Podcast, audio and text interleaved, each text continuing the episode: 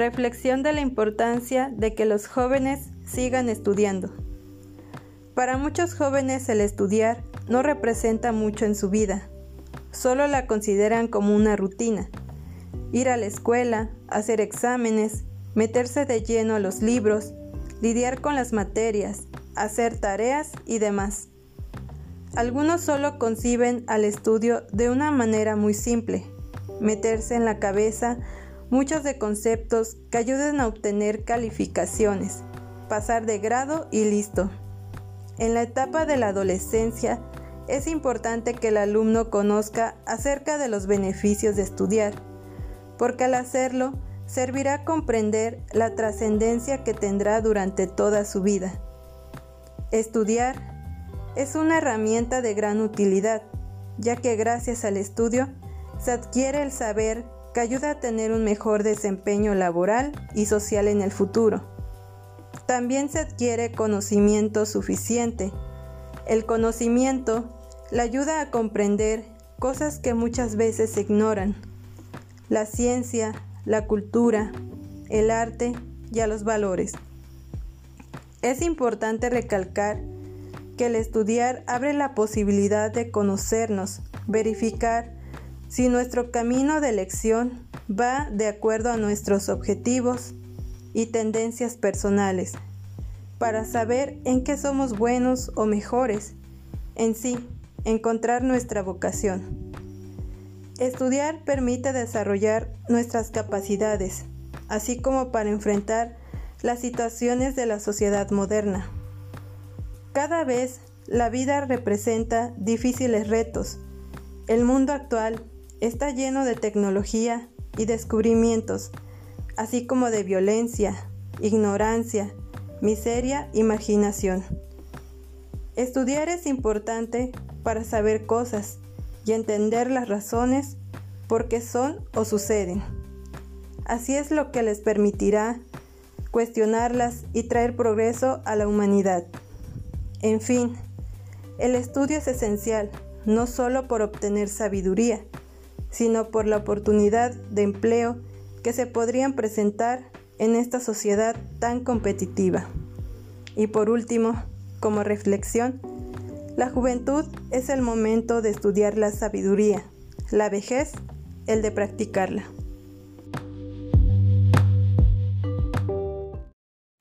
Hola, ¿qué tal? Es un gusto saludarte a través de este medio. Estás escuchando el podcast de Yaniri Hernández. En esta ocasión te hablaré sobre un sentimiento de afecto universal que se le tiene a una persona, animal o cosa.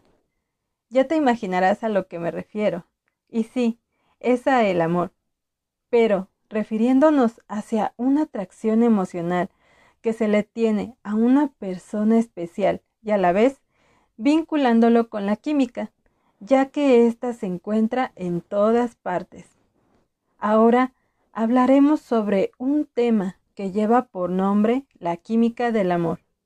Vamos a analizar cómo es que expresamos ese sentimiento hacia esa persona especial a través de canciones, a través de mensajes de amor, a través de poemas de amor y declaraciones de amor, ¿verdad? ¿Quién no ha pasado por esta etapa?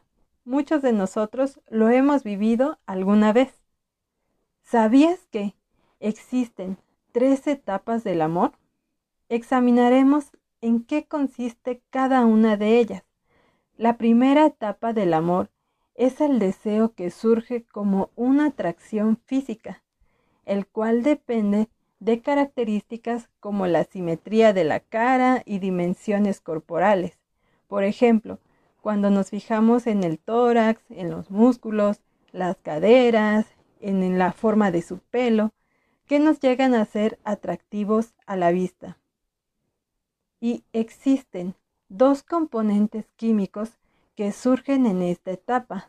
Son las hormonas sexuales, que son la testosterona y el estrógeno, así como también las feromonas. Estas feromonas se encuentran en el sudor humano, los cuales dictan comportamientos y atracción por el sexo opuesto. Pero si el olor que se despide no encaja con sus gustos, difícilmente se establecerá la relación. Esto lo menciona el investigador del Sinvestat. La segunda etapa del amor es el enamoramiento o atracción, la cual puede tener muchos síntomas, como la pérdida del apetito, la dificultad para conciliar el sueño, sudor en las manos, mariposas en el estómago, dilatación de las pupilas, fantasear con el futuro juntos y querer saber más sobre esa persona. Y a veces, ¿qué solemos decir cuando no funciona la relación? Que no hubo química, que no, no nos relacionamos bien o más bien que no sentimos esa atracción verdadera por esa persona, ¿verdad? Pero siempre lo relacionamos con que no hubo química. ¿Y por qué menciono esto? Pues es que para comprender más todas esas sensaciones en el amor, siempre tienen relaciones por esta ciencia. Recordemos, ¿qué es la química? La química es la ciencia que estudia la composición, la estructura y propiedades de la materia, así como también los cambios que ésta experimenta y la energía asociada a ellos en cualquiera de sus formas. Por lo tanto, nosotros somos materia, y así como en la naturaleza y en nuestro cuerpo, se producen constantes cambios, los cuales están relacionados tanto en una u otra forma con la química. Y te preguntarás, ¿cómo es que ocurre? Los científicos han comprobado que el cuerpo humano es un gran almacén de sustancias que entran en actividad cuando respiramos, cuando pensamos o cuando comemos, siendo estas reacciones químicas. ¿Recuerdas qué es una reacción química? Es un proceso mediante el cual una o más sustancias combinadas se transforman en otra u otras sustancias con propiedades diferentes. Entonces, cuando nosotros nos enamoramos, se liberan sustancias a través de reacciones químicas. La química del amor es una expresión acertada que consta en un conjunto de reacciones emocionales y hormonales, además de ácidos gases y olores que al mezclarse forman una revolución interna, dando como resultado reacciones que explican los signos del enamoramiento. Entonces, estas hormonas son las que hacen que una pasión amorosa descontrole nuestra vida y además son las culpables de los comportamientos que experimentamos al estar enamorados. ¿Qué pasa cuando encontramos a esa persona deseada? Se dispara esa señal de alarma y entonces nuestro organismo entra en esa ebullición y sentimos sonrojarnos, ¿verdad? Porque de acuerdo a algunos investigadores, el amor equivale a una sobredosis hormonal que es la que dispara las reacciones visibles y las sensaciones percibidas. Hace más de 25 años se planteó el estudio del amor como un proceso bioquímico que se inicia en la corteza central, pasa a las neuronas y de allí al sistema endocrino. Parece ser que el verdadero enamoramiento ocurre cuando se produce en el cerebro una molécula orgánica. Es la feniletilamina, que es conocida como la molécula del amor y es un estimulante natural similar a una anfetamina. Los científicos afirman que la producción de feniletilamina en el cerebro puede ser disparada por cosas tan básicas como una profunda mirada a los ojos o un simple rozar de manos. ¿Qué tal, eh? ¿Sabías esto? Ahora sabemos que al sentir el pulso acelerado, transpiración excesiva en la palma de las manos y la respiración agitada son una sobredosis de feniletilamina. Esta molécula inicia una cadena de reacciones en el cerebro y a la vez crea un efecto primario estimulando neurotransmisores que se liberan como químicos al enamorarnos. Entonces, a partir de ello, se libera la dopamina, que es un neurotransmisor. de los mayores incentivos que puede recibir nuestro cerebro para repetir una conducta. Esta se encuentra relacionada con el sistema de recompensa central, la motivación, la regulación y el deseo sexual. Cuando nos sentimos atraídos físicamente por alguien, se produce la liberación de este neurotransmisor. Cuando existen niveles altos de dopamina, aumenta nuestra atención y nos hace sentir motivados. ¿Te ha pasado que cuando te enamoras no ves los defectos de esa persona amada y solo ves lo bueno y lo bonito de ella o él? ¿Verdad que sí nos ha pasado? Pues la culpa la tiene la dopamina, porque la falta, la concentración en ese, en ese aspecto va aumentando de dopamina, produce esta euforia en nuestro organismo al estar enamorados. Entonces, cuando sentimos esa alteración de los latidos cardíacos, el aumento de energía, esa ansiedad y ese miedo y hasta obsesión, además también la falta de apetito, el insomnio, todas esas sensaciones es causada por la norepinefrina. Esta es derivada de la dopamina, haciendo que aumente la capacidad de recordar estímulos nuevos o sea, esto quiere decir el recuerdo de cada detalle, o sea, de cada mínimo detalle que existe en la relación, se vuelven esos momentos inolvidables en esa etapa, es por esta hormona, la norepinefrina. Entonces, se libera la adrenalina en nuestro sistema nervioso y se pone alerta ante alguna amenaza. Y te preguntarás cómo, se, cómo es que ocurre o, en dónde ocurre. Pues ocurre en la amígdala que está en nuestro cerebro y se encarga de regular esas emociones del miedo y del afecto.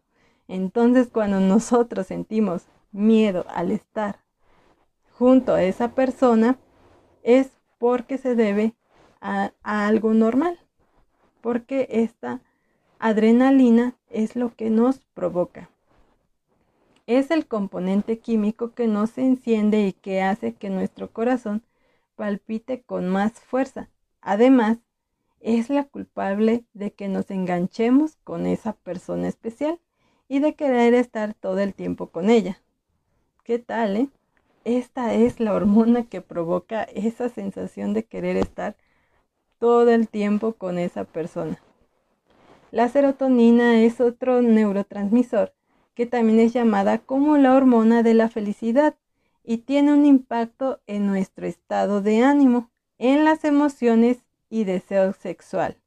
Cuando se activan estos niveles de serotonina en el cerebro, se genera una sensación de bienestar y satisfacción. Cuando nosotros experimentamos felicidad y emociones de amor, los niveles de serotonina se disparan. Por eso, cuando ese ser amado no se encuentra con nosotros, tendemos a sentirnos nostálgicos. Y además es la culpable de que solo pensemos en ese ser especial. La oxitocina, según estudios indican que promueve el sentimiento de conexión y vínculo con los demás. ¿Sabías que durante la lactancia materna entre madre e hijo, el estímulo que llega hasta nuestro hipotálamo provoca la liberación de esta hormona y como resultado se obtiene una sensación de paz, de tranquilidad y felicidad, reduciendo el nivel de cortisol. El, cortisol es la responsable del estrés. La oxitocina, también llamada como la hormona del amor, es la encargada de que nos arriesguemos y no veamos las posibles toxicidad de una relación. O sea, entonces cuando nosotros no percibimos eso y solamente nos interesa lo bueno de esa persona, de igual manera, esta se libera cuando hombres y mujeres nos abrazamos. Tiene mucho que ver en ese vínculo entonces la oxitocina, porque nosotros no vemos lo malo de esa persona al momento de sentirnos bien y, y vinculados con esa con esa persona. Por, por lo tanto, también se le conoce como la hormona del abrazo, porque ésta se libera al momento de llevar a cabo esta acción. El periodo del enamoramiento no es eterno, dura aproximadamente de dos a tres años. Al pasar este tiempo, nuestro cuerpo se va haciendo resistente a estos efectos de los neurotransmisores. Pasando a la etapa del enamoramiento, sigue la tercera etapa, a la cual le llaman la etapa de apego. En esta última fase de, del amor sentimos calma, sentimos estabilidad con la otra persona. Es esta etapa donde participan las hormonas de la oxitocina, la vasopresina y la endorfina. Al tener niveles altos de oxitocina y vasopresina, hace que con el tiempo la sensación de apego crezca mientras que la locura apasionada que sentíamos antes decaiga, ya que la vasopresina, que es la sustancia de la monogamia, hace que el vínculo entre las parejas se prolongue por más años y la oxitocina genera que las personas se apeguen. Entonces todo esto lleva como consecuencia solo eso, el apego porque ya no se siente esa misma chispa que había antes, sino de estar con esa persona es solamente por tranquilidad y seguridad que nos genera. Considerando todo esto, el amor verdadero es una experiencia única, la cual no se puede basar únicamente en la química. Se necesita comprensión, soportar adversidades, esperar, sufrir, estar juntos en los buenos momentos y malos. Y para eso no es suficiente con un conjunto de feniletilamina, de dopamina, de norepinerina y serotonina. Entonces, el enamoramiento produce estos químicos, los cuales nos hacen sentir bien. Nuestra pareja activa esas reacciones cada vez que estamos en contacto es por ese motivo que cuando se va, experimentamos los sentimientos negativos.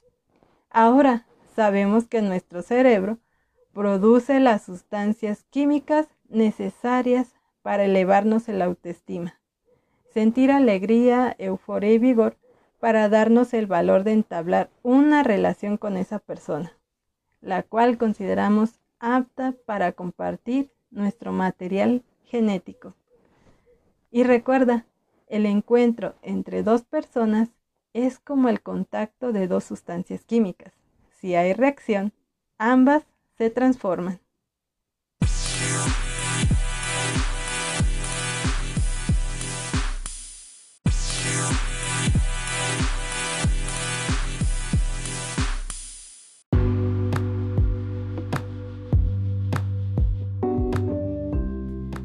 ¿Qué tal? Es un gusto saludarte a través de este medio. Estás escuchando el podcast de Yaniri Hernández.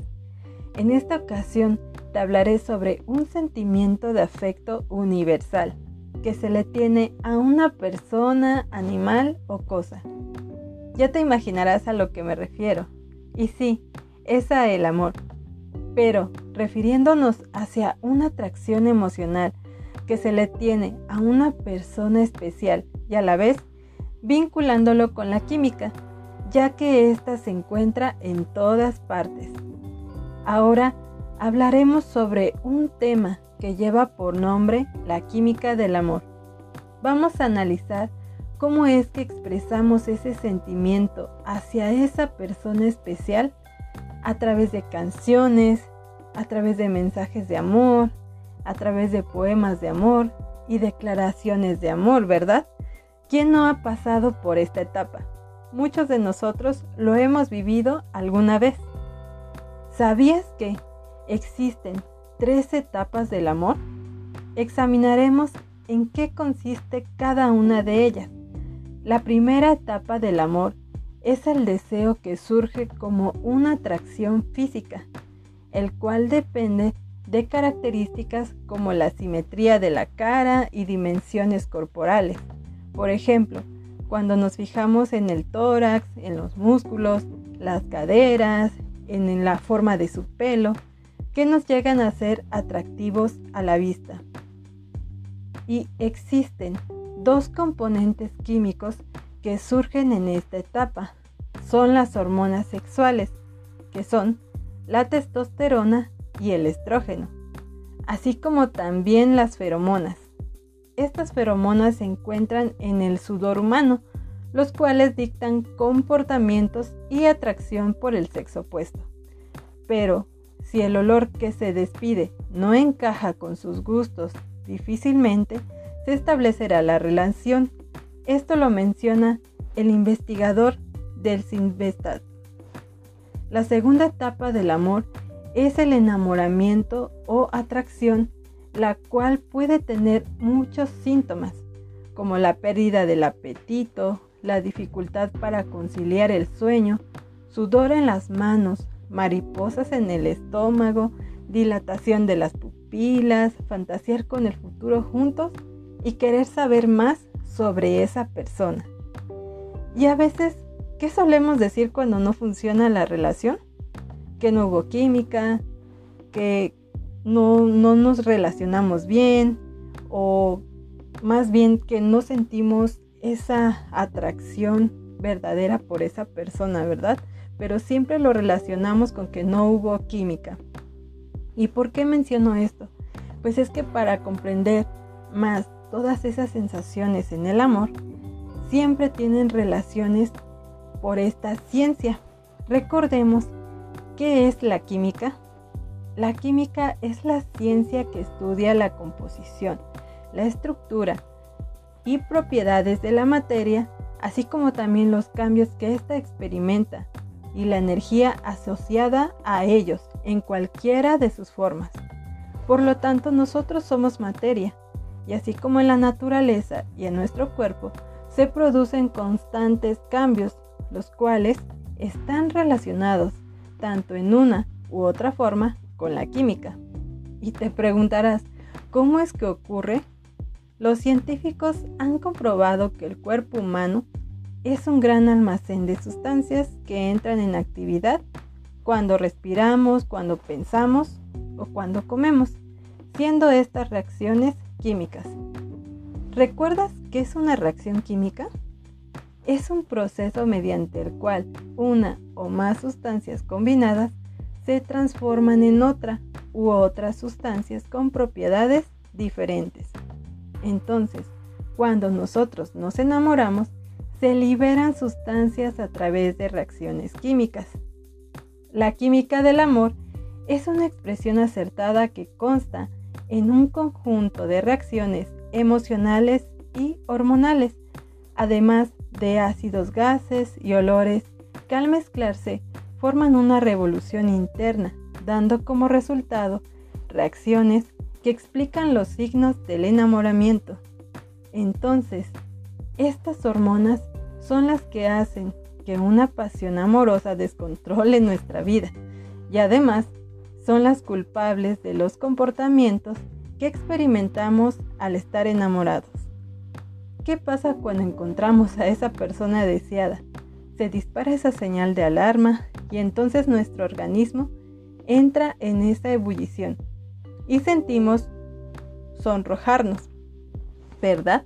Porque de acuerdo a algunos investigadores, el amor equivale a una sobredosis hormonal que es la que dispara las reacciones visibles y las sensaciones percibidas. Hace más de 25 años se planteó el estudio del amor como un proceso bioquímico que se inicia en la corteza central, pasa a las neuronas y de allí al sistema endocrino. Parece ser que el verdadero enamoramiento ocurre cuando se produce en el cerebro una molécula orgánica. Es la feniletilamina, que es conocida como la molécula del amor y es un estimulante natural similar a una anfetamina. Los científicos afirman que la producción de feniletilamina en el cerebro puede ser disparada por cosas tan básicas como una profunda mirada a los ojos o un simple rozar de manos. ¿Qué tal, eh? ¿Sabías esto? Ahora sabemos que al sentir el pulso acelerado, transpiración excesiva en la palma de las manos y la respiración agitada son una sobredosis de feniletilamina. Esta molécula inicia una cadena de reacciones en el cerebro y a la vez crea un efecto primario, estimulando neurotransmisores que se liberan como químicos al enamorarnos. Entonces, a partir de ello, se libera la dopamina, que es un neurotransmisor de los mayores incentivos que puede recibir nuestro cerebro para repetir una conducta. Esta se encuentra relacionada con el sistema de recompensa central, la motivación, la regulación y el deseo sexual. Cuando nos sentimos atraídos físicamente por alguien, se produce la liberación de este neurotransmisor. Cuando existen niveles altos de dopamina, aumenta nuestra atención y nos hace sentir motivados. ¿Te ha pasado que cuando te enamoras no ves los defectos de esa persona amada y solo ves lo bueno y lo bonito de ella o él? ¿Verdad que sí nos ha pasado?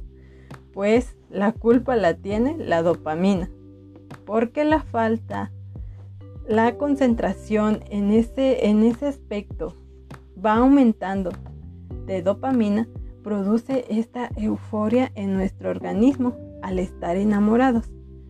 Entonces, cuando sentimos esa alteración de los latidos cardíacos, el aumento de energía, esa ansiedad y ese miedo y hasta obsesión, además también la falta de apetito, el insomnio, Todas esas sensaciones es causada por la norepinefrina. Esta es derivada de la dopamina, haciendo que aumente la capacidad de recordar estímulos nuevos. O sea, esto quiere decir el recuerdo de cada detalle, o sea, de cada mínimo detalle que existe en la relación, se vuelven esos momentos inolvidables en esa etapa, es por esta hormona la norepinefrina. Entonces se libera la adrenalina en nuestro sistema nervioso y se pone alerta ante alguna amenaza. Y te preguntarás cómo, se, cómo es que ocurre o, en dónde ocurre. Pues ocurre en la amígdala que está en nuestro cerebro y se encarga de regular esas emociones del miedo y del afecto. Entonces cuando nosotros sentimos miedo al estar junto a esa persona es porque se debe a, algo normal, porque esta adrenalina es lo que nos provoca. Es el componente químico que nos enciende y que hace que nuestro corazón palpite con más fuerza. Además, es la culpable de que nos enganchemos con esa persona especial y de querer estar todo el tiempo con ella. ¿Qué tal, eh? esta es la hormona que provoca esa sensación de querer estar todo el tiempo con esa persona. La serotonina es otro neurotransmisor que también es llamada como la hormona de la felicidad y tiene un impacto en nuestro estado de ánimo, en las emociones y deseo sexual. Cuando se activan estos niveles de serotonina en el cerebro, se genera una sensación de bienestar y satisfacción. Cuando nosotros experimentamos felicidad y emociones de amor, los niveles de serotonina se disparan. Por eso, cuando ese ser amado no se encuentra con nosotros, tendemos a sentirnos nostálgicos. Y además es la culpable de que solo pensemos en ese ser especial. La oxitocina, según estudios indican que promueve el sentimiento de conexión y vínculo con los demás.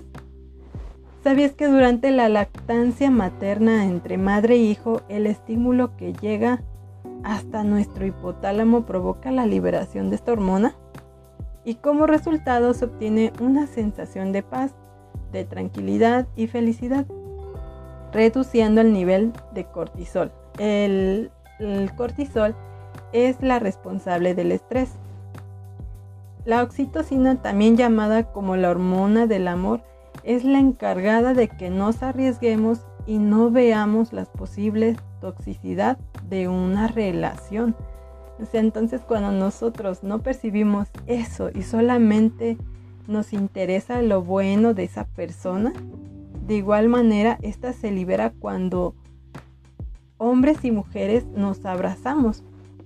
Tiene mucho que ver en ese vínculo entonces la oxitocina, porque nosotros no vemos lo malo de esa persona al momento de sentirnos bien y, vinculados con esa, con esa persona. Por, por, lo tanto, también se le conoce como la hormona del abrazo, porque ésta se libera al momento de llevar a cabo esta acción. El periodo del enamoramiento no es eterno, dura aproximadamente de 2 a 3 años. Al pasar este tiempo, nuestro cuerpo se va haciendo resistente a estos efectos de los neurotransmisores. Pasando a la etapa del enamoramiento, sigue la tercera etapa, a la cual le llaman la etapa de apego. En esta última fase del amor sentimos calma, sentimos estabilidad con la otra persona. Es esta etapa donde participan las hormonas de la oxitocina, la vasopresina y la endorfina. Al tener niveles altos de oxitocina y vasopresina, hace que con el tiempo la sensación de apego crezca mientras que la locura apasionada que sentíamos antes decaiga, ya que la vasopresina, que es la sustancia de la monogamia, hace que el vínculo entre las parejas se prolongue por más años y la oxitocina genera que las personas se apeguen. Entonces todo esto lleva como consecuencia solo eso, el apego porque ya no se siente esa misma chispa que había antes, sino de estar con esa persona es solamente por tranquilidad y seguridad que nos genera. Considerando todo esto, el amor verdadero es una experiencia única, la cual no se puede basar únicamente en la química. Se necesita comprensión, soportar adversidades, esperar, sufrir estar juntos en los buenos momentos y malos. Y para eso no es suficiente con un conjunto de feniletilamina, de dopamina, de norepinerina y serotonina. Entonces, el enamoramiento produce estos químicos, los cuales nos hacen sentir bien. Nuestra pareja activa esas reacciones cada vez que estamos en contacto es por ese motivo que cuando se va, experimentamos los sentimientos negativos. Ahora sabemos que nuestro cerebro produce las sustancias químicas necesarias para elevarnos el autoestima, sentir alegría, euforia y vigor para darnos el valor de entablar una relación con esa persona, la cual consideramos apta para compartir nuestro material genético. Y recuerda, el encuentro entre dos personas es como el contacto de dos sustancias químicas. Si hay reacción, ambas se transforman.